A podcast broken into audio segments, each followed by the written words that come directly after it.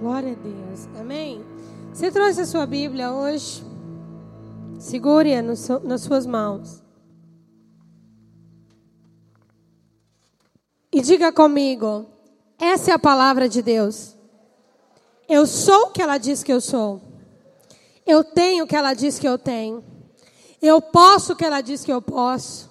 E nessa noite eu vou receber a santa, poderosa, inerrante, sempre viva palavra de Deus. E eu não serei mais o mesmo. Nunca, nunca, nunca. Se você crê, diga eu creio. Eu também creio por você e por mim. Amém? Abra sua Bíblia comigo em Apocalipse 2, verso 1. Apocalipse 2, verso 1. Nós vamos ministrar hoje sobre a carta a Éfeso e as suas contradições. As contradições de uma igreja com boas características, mas sem o principal. Está comigo lá? Apocalipse 2, 1.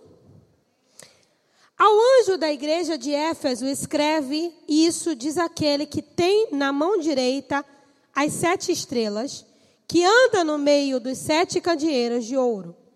Conheço as tuas obras e o teu trabalho e a tua perseverança. Sei que não suportas os maus, que puseste à prova os que se dizem apóstolos e não o são, e descobristes que eram mentirosos.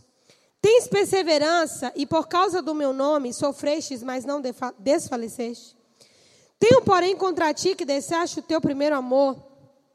Lembra-te de onde caístes, arrepende-te, pratica as primeiras obras. Se não te arrependeres, brevemente virei a ti e removerei do seu lugar o teu candeeiro, se não te arrependeres. Tens, porém, a teu favor que odeias as obras dos nicolaítas, os quais eu também odeio. Quem também tem ouvido, ou quem tem ouvidos, ouça o que o Espírito diz às igrejas. Ao que vencer, darei direito de comer da árvore da vida que está no paraíso de Deus. Amém? Glória a Deus. Pai, obrigada, Senhor, pela Sua palavra que chegou até nós dois mil anos depois, preservada para o nosso alimento, para a nossa edificação, para o fortalecimento da nossa fé, para que nós caminhássemos com segurança, para que fôssemos instruídos no temor do teu nome. Nós estamos, papai, diante da sua palavra, Deus, e nós a honramos acima de qualquer outra palavra. E te pedimos, Pai, nos dê revelação, nos dê discernimento, nos dê entendimento e ensina-nos os teus caminhos, Pai. Porque são nesses caminhos que nós queremos trilhar e caminhar. Lâmpada para os nossos pés é a tua palavra e luz para o nosso caminho. Fala conosco nessa noite, Aba, em nome de Jesus. Você pode dizer amém? Glória a Deus. Para a gente entender a carta à igreja de Éfeso, a gente tem que voltar em um outro livro da Bíblia para entender como tudo isso começou. E eu queria que vocês abrissem comigo em Atos 19. Atos 19, verso 1. Em Atos, nós temos o comecinho de tudo. Porque é muito fácil a gente falar do final das coisas, sem observarmos o início delas. Mas a resposta de muitas coisas no final está no início. Amém? Abra sua Bíblia comigo aí em Atos 19, verso 1. Enquanto Apolo estava em Corinto, uma outra cidade, né, que Paulo já tinha pregado em Corinto, já tinha aberto igreja em Corinto, já tinha discipulado os irmãos em Corinto. Enquanto Apolo estava em Corinto, Paulo, tendo passado pela estrada do interior, chegou a Éfeso. Ali encontraram alguns discípulos e perguntou-lhes: Recebestes vós o Espírito Santo quando crestes? Responderam eles: nós nem sequer ouvimos que existe Espírito Santo. Tornou-lhes ele: Em que fostes batizados então? Responderam: No batismo de João. Paulo disse: Certamente João batizou com o batismo de arrependimento, dizendo ao povo que cresce no que após ele havia de vir Isso é, em Jesus. Quando ouviram isso, foram batizados em nome do Senhor Jesus. Impondo-lhes Paulo as mãos, veio sobre eles o Espírito Santo. Falaram em outras línguas, profetizaram. E eram ao todo uns doze homens, digo o suficiente para fazer barulho. Paulo entrou na sinagoga e falou ousadamente por três meses, debatendo e convencendo a respeito do reino de Deus. Alguns deles, porém, resistiram e se recusaram a crer, falando mal do caminho. Esse caminho com C maiúsculo é o evangelho. Perante a multidão. Então Paulo afastou-se deles, levou consigo os discípulos e passou a ensinar todos os dias na escola de Tirano. Diga assim, ele mudou estratégia. Durou isso dois anos, de modo que todos os que haviam na Ásia ouviram a palavra do Senhor Jesus. Quanto tempo Paulo ficou em Éfeso, igreja? Dois anos. Durou isso dois anos, de modo que todos os que habitavam na Ásia ouviram a palavra do Senhor Jesus, tanto judeus como gregos. E Deus, pelas mãos de Paulo, fez milagres extraordinários, de sorte que até, até os lenços e aventais eram levados do seu corpo aos doentes, e as enfermidades os deixavam e os espíritos malignos saíam. Alguns dos exorcistas judeus ambulantes tentavam invocar o nome do Senhor Jesus sobre os que estavam possessos de espíritos malignos, dizendo: Em nome de Jesus a quem Paulo prega, eu lhes ordeno que saiam. Jesus e Paulo já estavam populares no mesmo nível. Os que faziam isso eram sete filhos de Seva, judeu, um dos principais sacerdotes. Respondeu, porém, o espírito maligno: Conheço Jesus, sei quem Paulo é, mas vós, quem sois? Saltando então sobre eles, o homem que tinha o espírito maligno dominou dois deles, prevaleceu, de modo que fugiram nus e feridos daquela casa. Quando isso se tornou conhecido de todos, os que também habitavam em Éfeso, tanto gregos como judeus, caiu temor sobre todos eles e o nome do Senhor era engrandecido. Muitos dos que tinham, tinham crido vinham confessando e revelando as suas más práticas. Também muitos que tinham praticado feitiçaria traziam seus livros e queimavam na presença de todos. Feita a conta do preço do valor dos livros, acrescento eu aqui, o valor chegou a 50 mil moedas de prata. Assim, a palavra do Senhor crescia poderosamente e prevalecia. Olha para mim. Como que nasceu a igreja em Éfeso? Diga comigo, debaixo de muito poder. Amém? Foi muita resistência, mas foi muito poder. Paulo chegou em Éfeso porque em Corinto os irmãos estavam mais doutrinados e Apolo, que era um outro pregador, já estava dando conta do recado. Então Paulo segue com Lucas e sua comitiva e ele decide parar em Éfeso, que era a maior cidade portuária, uma das maiores da Ásia Menor. Era uma cidade com muita gente, principalmente pelo templo da deusa Diana, que era considerado uma das sete maravilhas do mundo antigo. Éfeso seria, ah, para nós aqui no Brasil, talvez Éfeso fosse o Rio de Janeiro no carnaval. Para vocês terem uma noção. Então, Éfeso era um lugar muito promíscuo, de muita idolatria, porque idolatria e promiscuidade caminham juntas. Paulo resolveu parar em Éfeso e pregar lá. Primeiro ele foi para a sinagoga. Ele procurou os irmãos, né, os irmãos judeus. Ele ficou lá por três meses, mas ele foi resistido por muita gente. Então, para não criar confusão, ele fez o que Jesus disse: se não querem receber a palavra, bate os pés e vai embora. Né? Paulo foi então para a escola de Tirano, onde se debatia questões filosóficas também. E nessa escola de Tirano, Paulo levou seus discípulos. E dessa escola de Tirano, o evangelho foi tomando força e ganhando força, porque Paulo começou a expor o grande esquema do local, que era a feitiçaria. Presta bem atenção para você entender o que, é que Jesus está falando lá em Apocalipse. Então, é uma igreja que nasceu em discernimento. Eles sabiam quem estava pregando por Jesus, pelo Espírito de Deus, e quem só estava de balela. A igreja em Éfeso nasceu com alto nível de discernimento, porque foi foi ensinada pelo próprio apóstolo Paulo e também por um alto nível de poder, porque era uma cidade carregada demais. Então o Espírito Santo liberou poder à altura. Chegou ao ponto dos lenços, dos aventais do apóstolo curarem pessoas. Isso fazia com que as pessoas ainda crescem mais no evangelho. E um episódio, que é esse último que eu narrei aqui, que é os dos filhos de Seva, quando eles tentam expulsar um demônio em nome de Paulo, em nome do Jesus que Paulo pregava, e os sacerdotes eram tidos em alta estima, e sacerdócio ele é hierárquico, né? Ah, monárquico, digamos assim, é de pai para filho, a família do sacerdote é sacerdotal. Isso vem lá dos descendentes de Arão. Então, quando esses filhos dos sacerdotes vão tentar expulsar o demônio, e o demônio dá uma surra neles e deixa eles nus, então aquela comunidade judaica tradicional, ela é desmoralizada. Então isso só fazia com que o evangelho crescesse ainda mais. Então Paulo, quando viu que as coisas estavam indo bem em Éfeso, ele deixa Éfeso e segue a sua viagem missionária. Eu fiz esse resumo para vocês entenderem como é que a igreja de Éfeso nasceu. Amém?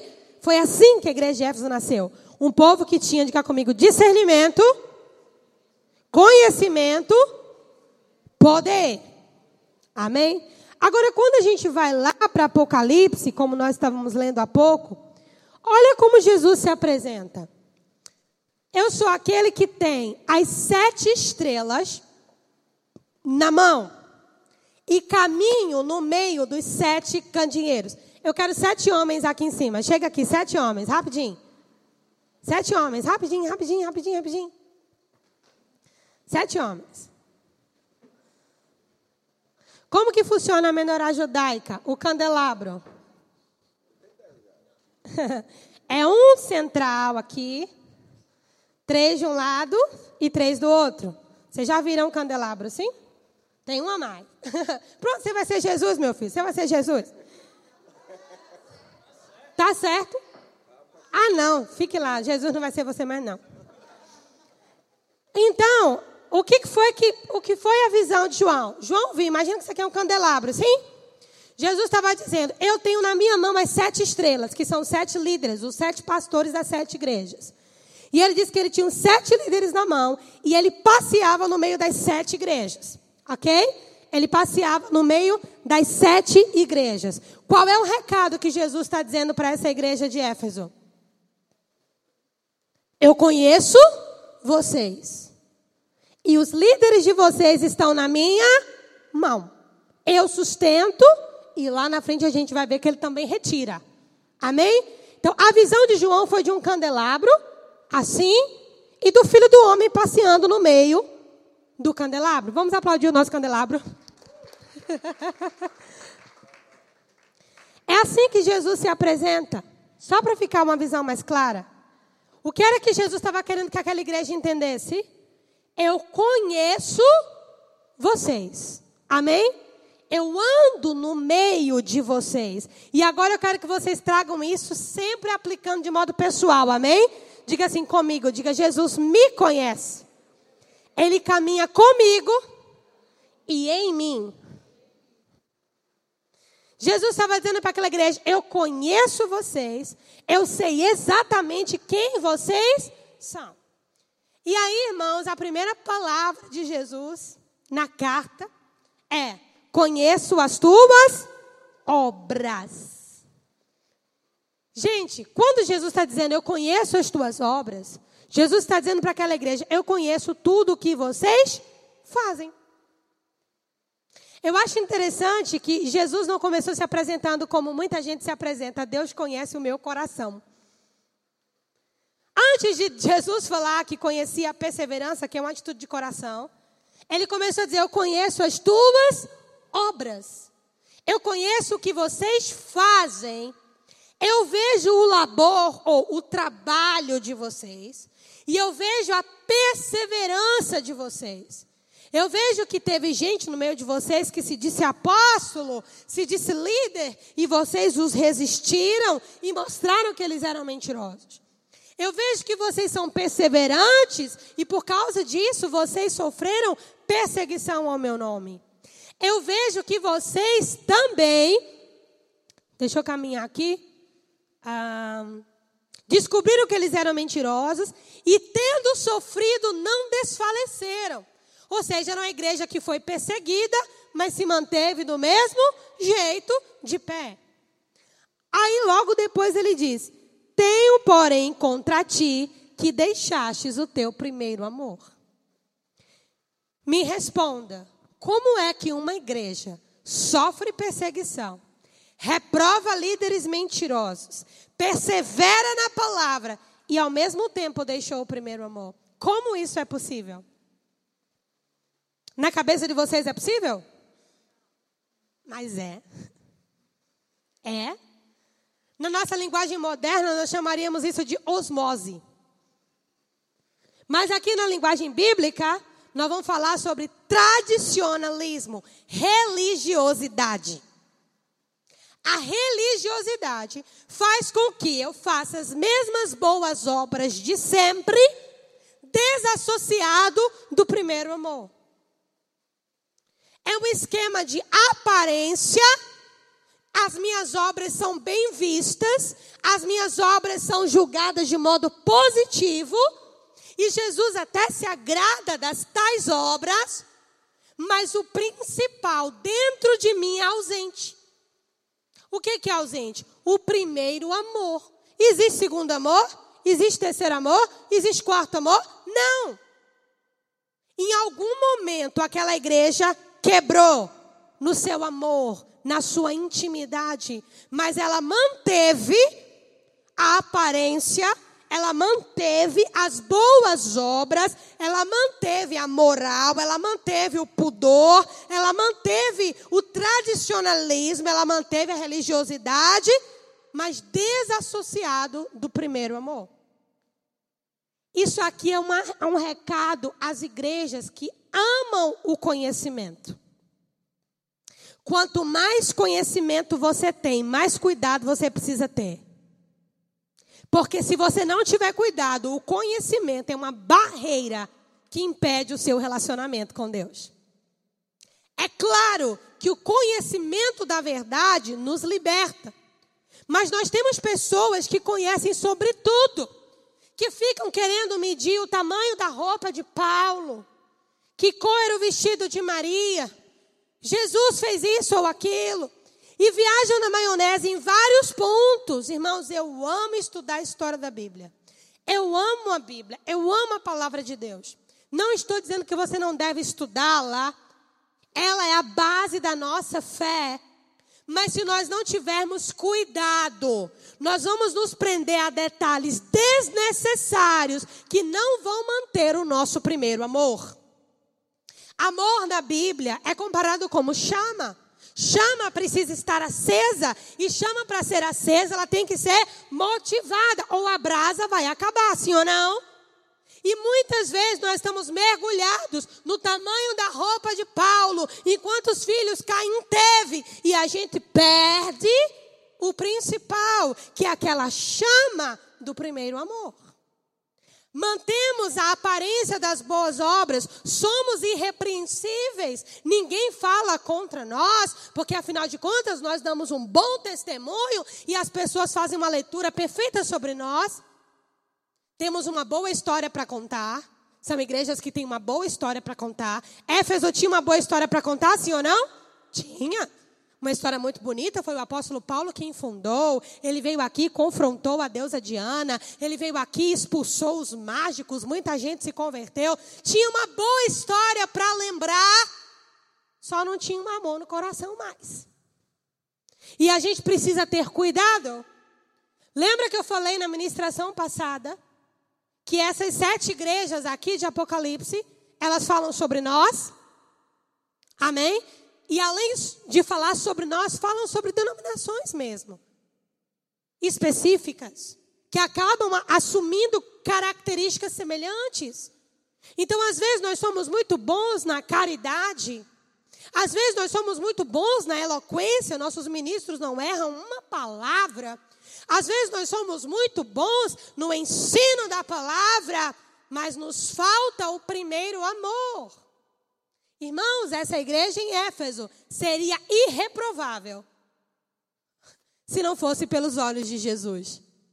Porque Jesus, e só o olhar dele, identificou que não havia mais amor. Quem está entendendo o que eu estou falando? Alguém aqui já fez alguma coisa no início com muito amor e depois fez só por fazer? Eu já fiz. E você não continua fazendo a mesma coisa? Mas o amor já não está mais lá, sim ou não? A mesma coisa dessa igreja. Só que Jesus não olha apenas as nossas obras, amados.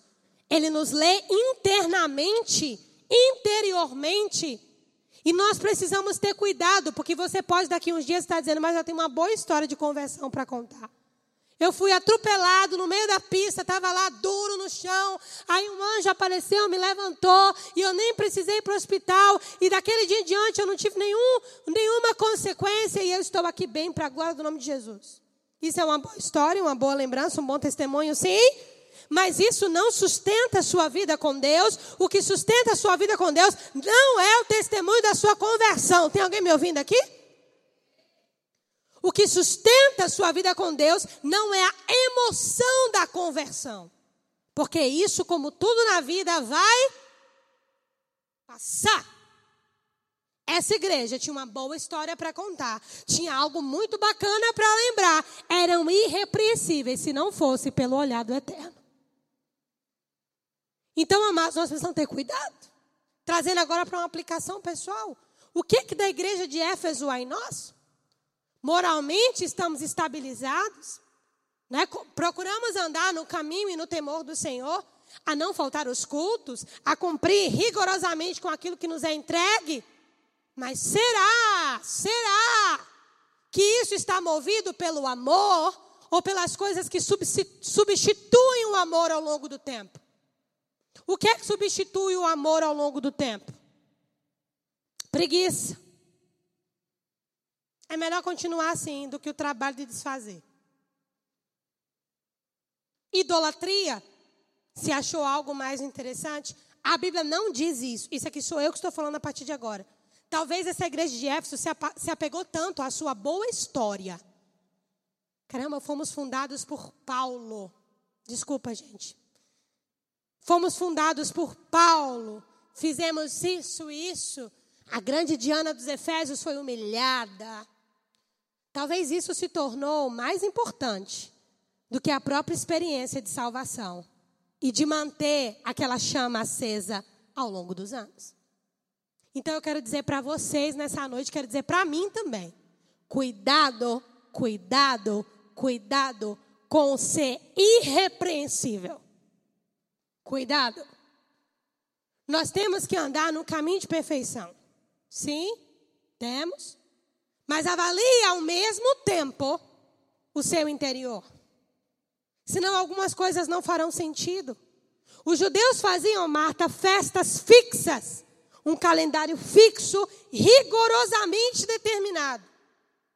Quando eles estão prestando a Deus a sua adoração, é como se Deus pusesse a mão na cabeça e dissesse: Para, chega! E Deus fala através do profeta: Eu estou cheio de vocês. Nessas palavras. Eu estou cheio da música, dos cultos e de tudo que vocês fazem. Mas por fora a coisa era perfeita.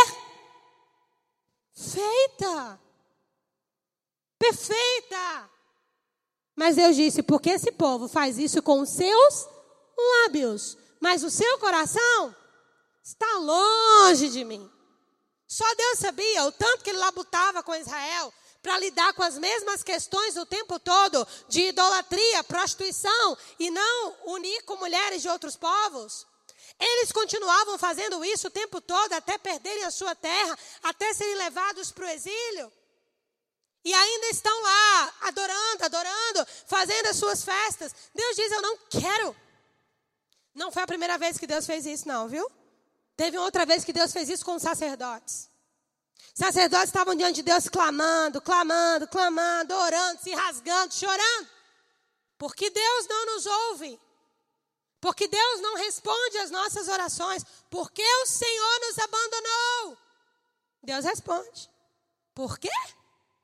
Porque vocês não foram fiéis à mulher da mocidade de vocês. Porque vocês não foram leais à aliança do casamento de vocês. Desse jeito eu também retiro a minha presença de vocês. Então Deus, Ele nunca olhou o ser humano por aquela aparência, compreende o que eu estou falando? Deus sempre falou por dentro. Então, uma igreja viva é mais importante do que uma igreja que cumpre muitos protocolos. Quem está me entendendo? Uma igreja viva, uma igreja que trabalha por dentro, é mais importante, do, no melhor sentido da palavra, do que uma igreja que trabalha muitos protocolos. Porque esses protocolos eles vão ser alcançados, mas vai ser algo exaustivo, desnecessário e aquela chama inicial se perde. Temos um outro ponto, porque Jesus, diga comigo, Jesus é equilibrado. No verso 6 ele diz: Tens, porém, porém a teu favor que odeias a, as obras dos nicolaítas, as quais eu também odeio. Quem eram esses tais nicolaítas? Não há um consenso teológico sobre os nicolaítas, mas boa parte dos teólogos acreditam que era um grupo que seguia um homem chamado Nicolau.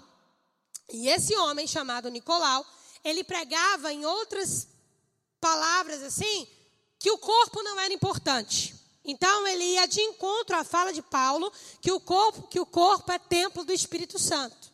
Então, eles eram a favor da poligamia, eles eram a favor do adultério, da prostituição de forma geral, porque eles acreditavam na salvação do espírito, mas o corpo você pode fazer o que quiser. Né? É muito parecido com uma denominação que nós temos por aí. Então, Jesus falou: a favor de vocês tem pelo menos uma coisa. Vocês odeiam as obras dos nicolaítas, que eu também odeio. Vamos trazer para o nosso brasileiro? Vocês preservam a família. Vocês preservam a moral. Vocês preservam a cultura judaico-cristã. Vocês votam em candidatos cristãos. Vocês vão às ruas pelos direitos. E eu também odeio as obras dos nicolaítas. Mas mesmo odiando as obras dos nicolaítas, Jesus não deixou de dizer: Lembra de onde vocês caíram e se arrependam. Mas o pior não é isso, gente. É quando ele fala assim: e eu removerei, se vocês não fizerem isso, o castiçal de vocês. Ou seja, a igreja em Éfeso ia desaparecer, remover o castiçal.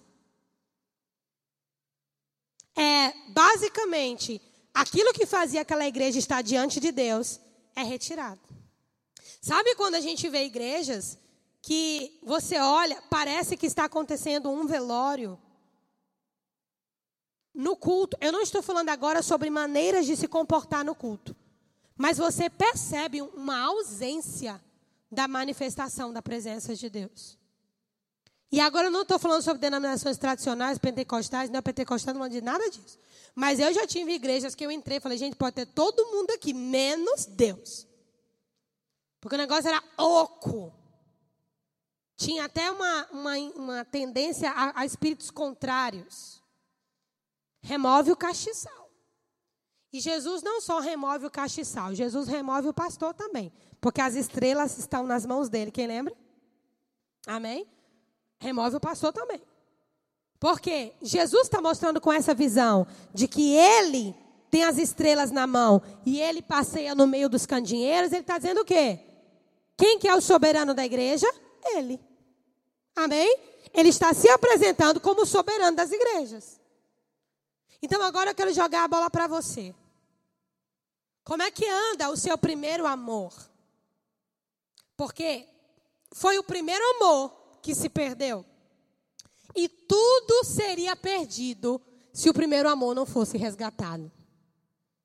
Tudo. As boas obras, a caridade, a, a, a moral, tudo isso não valeria de nada, nada, nada, nada, nada, nada. Porque o, castiçal seria removido, aquela igreja iria desaparecer. Tendo Paulo fundado ela ou não, afrontada de Ana dos Efésios ou não, a história ia ficar só na história mesmo, mas aquela igreja ia desaparecer. Por quê? Porque o primeiro amor se perdeu.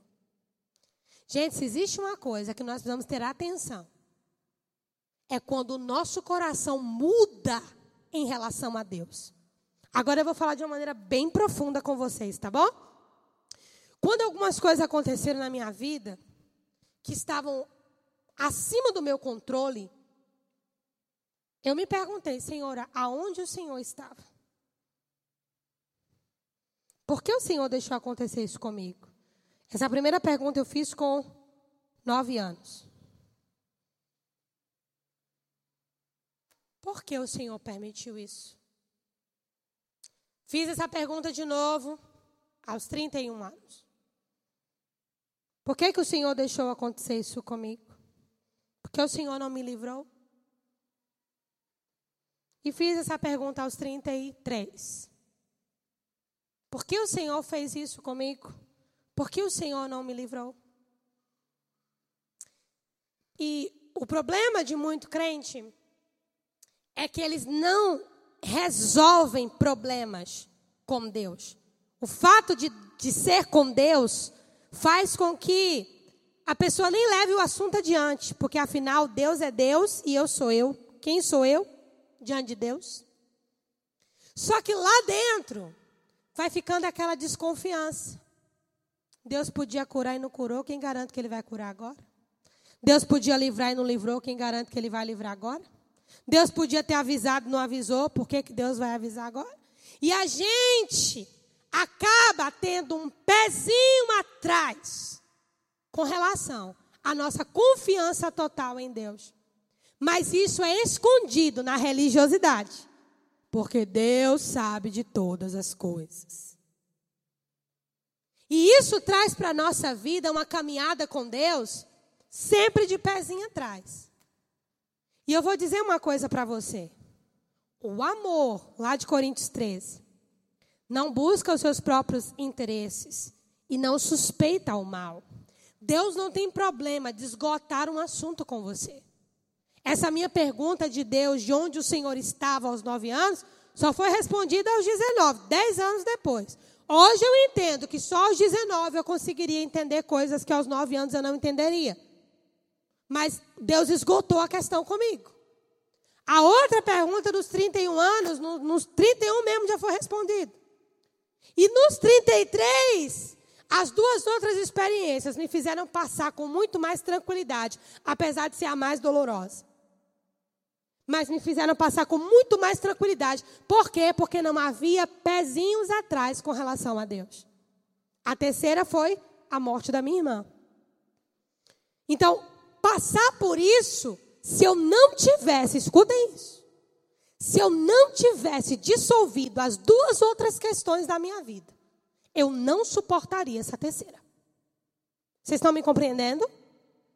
Eu não suportaria, não suportaria. E muitos de vocês que aqui estão, estão nesse nível. Como não resolverão algumas pendências com Deus, a próxima você não aguentaria. A próxima você não aguentaria. E tem gente que pensa, como nós lemos lá em Gálatas, que é alguma coisa. Mas Satanás sabe marcar o tempo exato de agir. Satanás não é apressado nem desesperado, irmão. Satanás é estratégico estratégico. Estratégico. E alguém que tem o amor esfriado é uma peça fácil, porque tem conflitos não resolvidos, porque tem questões com Deus. Não digo nem com as coisas da vida, que as coisas da vida são as coisas da vida. Você pode não entender, passa aqui, passa lá.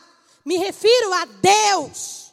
Por que, que Deus não livrou de um estupro? Por que, que Deus não livrou de um abuso? Por que, que Deus não livrou do adultério? Por que, que Deus não livrou de um crime? Por que Deus não livrou de uma dívida? Por que, que Deus não livrou de uma enfermidade? Essas coisas não diluídas vão ficando dentro de nós e não permitam, não permitem que tenhamos uma chama acesa. Aí nos tornamos como essa igreja aqui. Nós temos uma boa história para contar, irmã Eva uma boa história para contar. Temos uma boa aparência também. Muita, muita aparência. Mas, quando Jesus passa no meio do candeeiro, ele percebe que faltou o principal: o primeiro amor. Qual foi o conselho de Jesus para essa igreja? Verso 5. Lembra de onde caíste. Lembra? Aonde foi que teu cristal com Deus se quebrou? Aonde foi que a tua confiança em Deus foi balançada? Aonde foi que o teu relacionamento com Deus naquela época de primeiro amor começou a ter um comportamento diferente? Lembra? Não tem como você consertar aquilo que você esquece. Você esquece aquilo que você não quer lembrar. Mas Jesus conserta as coisas nos mandando lembrar. Quem está entendendo, diga amém. Lembra? Foi a palavra de um pastor que te feriu, foi um líder da sua estima que caiu, foi um familiar seu que era da sua grande estima e desonrou a família, ou foi você mesmo que achava que era uma coisa e não foi e se envergonhou publicamente diante das pessoas. Lembra de onde você caiu. E ele diz: "E arrepende-te e pratica as primeiras obras." As primeiras obras. Diga comigo, primeiro amor, primeiras obras. Diga primeiro amor, primeiras obras. Sabe qual que é o caminho para você resgatar o primeiro amor? Voltar às primeiras obras. Quando você volta numa cidade que você morou, suas memórias daquele lugar não vêm? Quando você vai num ambiente que você já viveu, já teve emoções ali, sua memória não traz? Por isso que Jesus não manda você ficar parado orando, esperando o primeiro amor vir. Ele diz para você fazer as coisas que você fazia, mesmo sem ter o primeiro amor. Mas fazer as coisas que você fazia no momento em que o primeiro amor estava lá. Quem está me entendendo? E isso vai reacender o seu coração. É assim. É assim. Na minha vida, como na sua, tem altos e baixos. Um dos momentos que eu mais me aproximo de Deus, quando eu quero estar nesse lugar de primeiro amor e alguma coisa quer me balançar lá, é uma coisa simples, não é um lugar físico que eu preciso ir, não. Não é. Mas eu passo o dia todo cantando. Eu acordo cantando, eu cuido das coisas cantando, faço almoço cantando, eu passo o dia cantarolando, eu faço as coisas em casa cantando. Às vezes eu tomo a frente do louvor e começo a cantar aqui também. Porque na minha vida, de modo especial, a música entrou na cura do luto do meu pai. Então é algo que me liga muito ao primeiro amor. Muito. Boa música. Me liga muito ao, ao meu primeiro amor. Então eu começo a cantar e começo a cantar canções daquela época. Né? Hoje eu estava ouvindo o, o, Paulo César Baruch cantando, ó, Tu és soberano sobre a terra. Gente, eu era guria. Quando eu lembro de minha mãe ouvir essas músicas me arrumando para ir para a igreja. Logo quando lançou aquele CD, a único. CD não, né? Disco que é digno de receber. Eu lembro que a capa era como se fosse uma arca da aliança dourada com os anjos de branco assim. Eu ficava na mão olhando aquela capa tão punjante. E a música era essa. Coroamos a ti, ó Rei Jesus. Nessa época eu lembro da babá que cuidava de mim, pegando o Danone para me dar na igreja. Eu começo a lembrar nessa idade dos pequenininhos correndo pela igreja. Eu começo a lembrar a primeira vez que eu peguei no microfone. Eu começo a lembrar meu pai ministrando, eu na calça dele. Eu começo a lembrar as pessoas profetizando para mim: o cajado está com você, Deus tem um chamado na sua vida. Eu começo a lembrar do dia que o Espírito Santo me encheu. E de lembrança em lembrança, aquilo que tentou me afastar vai perdendo a força. Mas o que, que nós fazemos? Netflix. Instagram. Falar com os outros. E por aí vai. Isso não é um caminho de primeiro amor. Isso é um paliativo que não te conecta com Deus. Não adianta fazermos muitas coisas sem estarmos conectados com Ele. Amém, queridos? De nada vale. De nada vale. E o interessante é que não estar no primeiro amor é uma coisa que a gente tem que se arrepender. Interessante, né? A gente tem que se arrepender de não estar no primeiro amor. Mas por que a gente tem que se arrepender de não estar no primeiro amor? Porque se o primeiro amor não está lá, outras coisas es...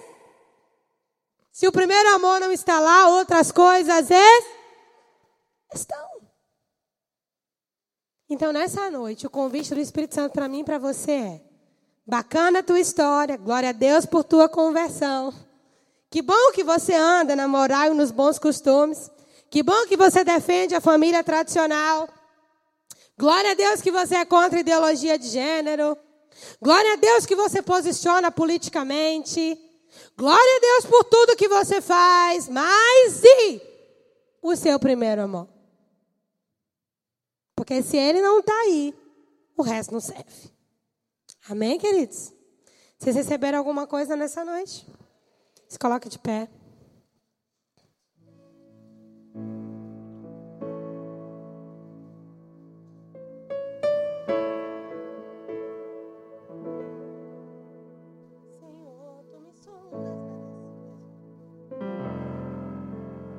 Senhor, tu me sondas e me conheces.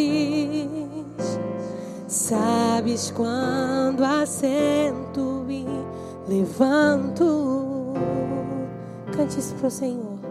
Esquadrinhas meu andar e o meu deitar. Conheces todos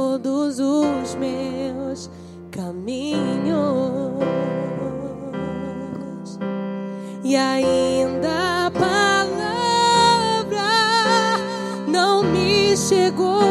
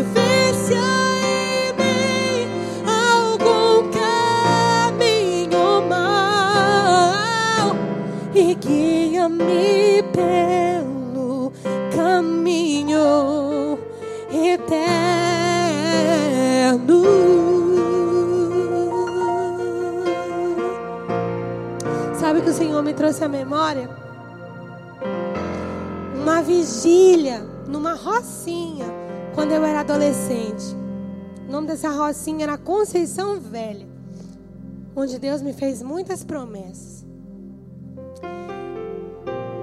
Era uma época de carnaval e vocês sabem que eu tenho fenda na garganta.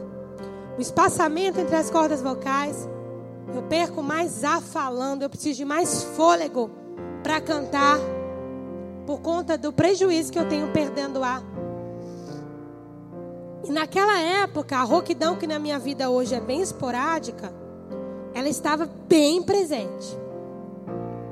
E eu lembro que nessa vigília, e eu amava estar lá, todo mundo estava cantando lá na, na vigília e eu não podia cantar. Eu lembro que o pessoal que tocava comigo botou o poderoso Deus na nota mais baixa possível, nem arrotando a voz saía. E eu chorei, mas eu chorei. E nada contra Ivete Sangalo, mas era minha referência na época para falar. Eu falei, Senhor, a essa altura, a Ivete Sangalo está lá em cima do trio elétrico em Salvador, adorando ao Deus dela. Eu estou aqui, querendo te adorar. Eu não posso. Eu lembro que terminou o culto, gente. E vocês vão entender porque que eu estou dizendo isso. O pastor que estava, não era pastor, mas a pessoa que estava pregando, falou assim: essa menininha que está aí chorando. Não era alguém da igreja que já tinha me visto cantar. E vale ressaltar que na época eu cantava igual a Pops do Chaves. Hoje eu sou um milagre. Eu cantava na igreja, gente, as pessoas faziam assim, ó. Tô falando sério. As pessoas faziam assim, ó. Eu via gente, umas senhoras assim da igreja, na primeira fila, que quando eu subia para ministrar, elas faziam assim. Eu tinha 14 anos. É por isso que eu só canto com o olho fechado. Não é que eu tô orando, não, é vergonha. Foi trauma. E ele falou assim: Olha, eu não sei qual é o problema que você tem. Mas o Senhor me diz assim: Ele não vai te curar. Eu digo: Pronto. Vim receber meu testado de óbito.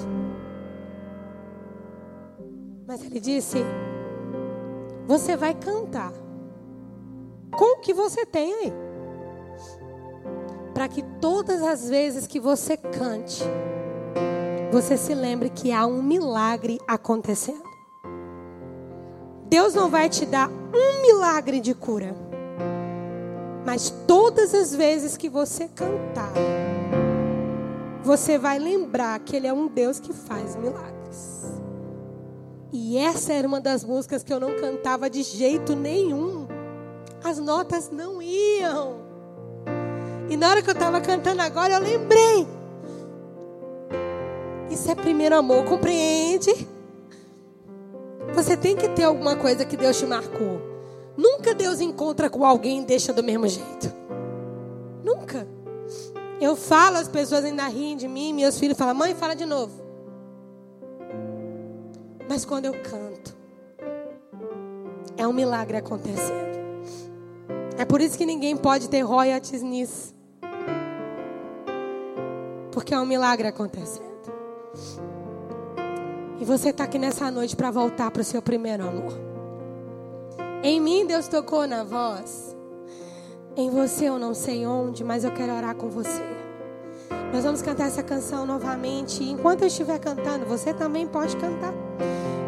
Você que diz, pastora, Deus está falando comigo. Eu quero renovar o meu primeiro amor. Eu quero dar um primeiro passo. Você vai vir aqui à frente, nós vamos orar juntos. Porque eu creio que o Deus que passeava no meio da menorá, do candelabro, também passeia no meio dessa igreja nessa noite. Eu também acredito que Jesus está aqui, passeando no meio da sua igreja, recolhendo cada lágrima, recolhendo cada oração, recolhendo cada clamor. Eu ainda acredito, eu creio que Ele está aqui, com suas vestes brancas, com suas mãos furadas com o seu rosto resplandecente. O mesmo Jesus que apareceu para João no meio das sete igrejas está aqui nessa noite. E você não pode perder essa oportunidade, querido, querida, de voltar para o teu primeiro amor. Voltar para as tuas primeiras obras. Talvez você diga, pastora, mas o que eu fazia era tão pequenininho, mas não era que Deus gostava? Pastora, ninguém nem viu, fazia sozinha. Mas Jesus estava com você. Porque você deixou, porque você parou. Nós vamos cantar. E quem quiser, vai vir aqui, nós vamos orar juntos. Aleluia, Senhor. Senhor, tu me sondas e me conheces Sabes quando assento e levanto, esquadrinhas meu andar e o meu deitar. Conheces todos os meus caminhos e ainda